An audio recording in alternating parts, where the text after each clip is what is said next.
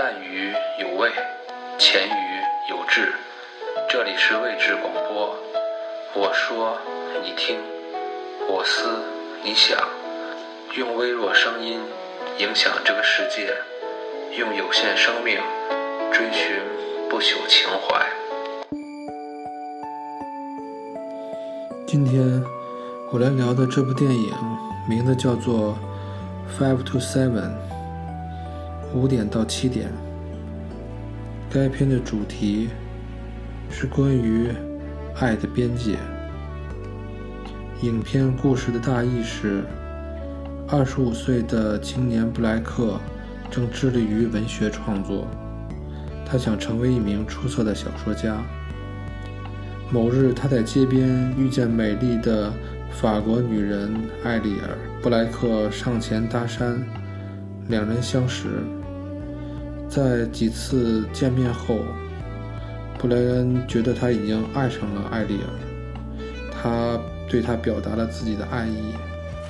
艾丽尔告诉布莱克，他已经三十五岁了，刚刚他已结婚。丈夫是一名外交官，有两个孩子，但她觉得跟布莱克的相处非常愉快。他并不想拒绝布莱克的爱意，他希望两个人可以以情人的关系进行交往。布莱克起初对这个建议有些抗拒，他对于做有夫之妇的情人道德上难以接受，但。在美丽、优雅、聪明的艾丽尔面前，布莱克的心终于还是接受了。于是，艾丽尔告诉布莱克，每周晚的五点到七点是他们的约会时间，然后就各自过各自的生活。随着时间的推移，两个人的交往越发的密切，无论是精神层面还是肉体层面。都非常的融洽。艾丽尔的丈夫某天找到了布莱克，邀请他参加家中的聚会。在聚会上，布莱克见到了艾丽尔丈夫的情人简，那是一个漂亮的二十四岁姑娘。艾丽尔和丈夫，艾丽尔和丈夫都拥有自己的情人，但他们同样拥有一个。舒适而幸福的家庭。布莱克将艾丽尔介绍给他的父母。布莱克的父亲难以接受儿子与有夫之妇的恋情，虽然有些抱怨，但是还礼，但是他还是礼貌地与艾丽尔相处。布莱克与艾丽尔互相尝试了解对方的文化，两个人的交往过程。甜蜜而充满质感，两个人都在自然而然地改变着对方。布莱克的文学创作有了新的成果，著名的《纽约客》杂志将刊登他的小说。布莱克用六千元的稿费买了一枚戒指，准备向艾丽尔求婚，但艾丽尔最终还是拒绝了他的求婚。从此，两个人便分开。伤心中的布莱克。收到了艾丽尔的分手信，于是他将那枚戒指托人转送给艾丽尔手中，留作纪念。沉浸在悲伤中的布莱克，化悲痛为力量，终于写成了他第一部长篇小说，名字叫做《美人鱼》，而这个名字恰恰也是艾丽尔的名字的含义。多年后，布莱克已娶妻生子。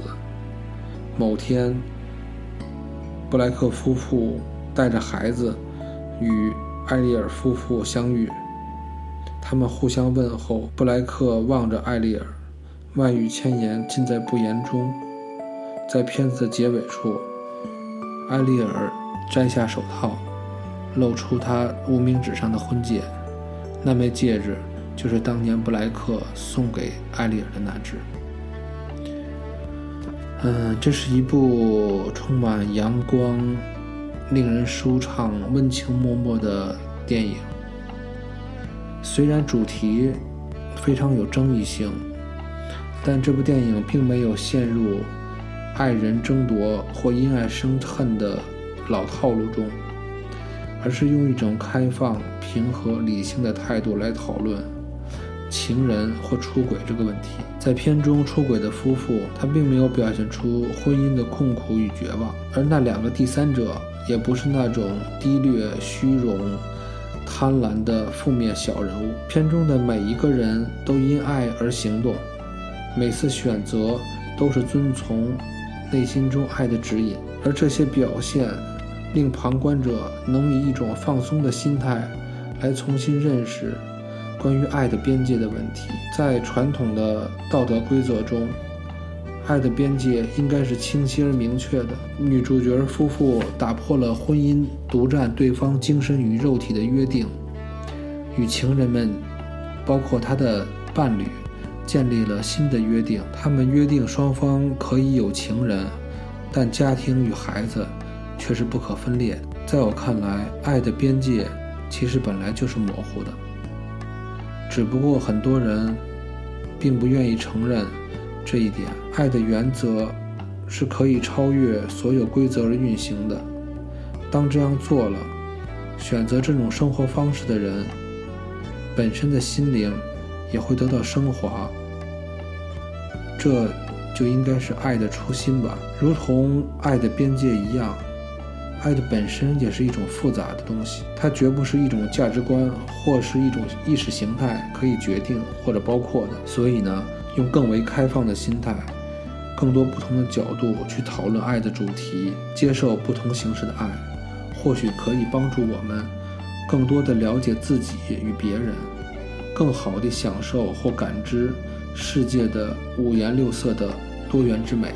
最后呢，我想用片中艾丽尔写给布莱克的分手信来作为结束。这是一封令人伤感的分手信，也是一封。给人以温暖与阳光的情书，布莱克。我十一岁开始我的模特工作，直到二十五岁时，我感到了事业走到了尽头。那时候我想，我应该怎么办呢？我接下来的人生会是什么样的呢？我很害怕，所以我犯了个年轻无知的错误。有些女孩很幸运。她们曾经坠入爱河，但我一次也没有过。尽管我周游世界，见过很多人，就在那年春天，我认识了现在的丈夫。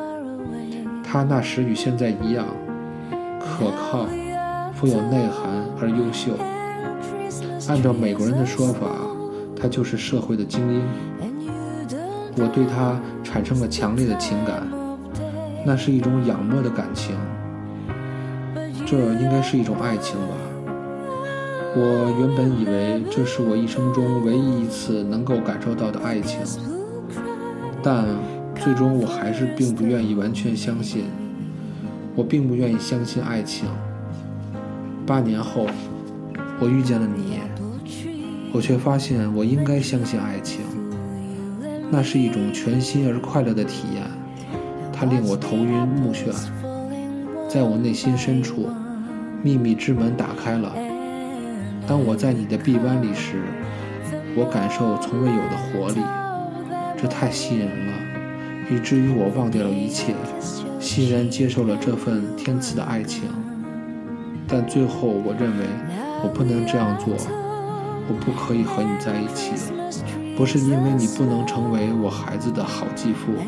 也不是因为我们生活方式的不同，或者我们十多岁的年龄差异，或者我们看待事物的不同观点。因为在我丈夫和我结婚的时候，我们一共同写下了誓言：我将用比对自己更温柔的方式来呵护你的心灵。他一直遵守这个承诺，我觉得我也应该这样做。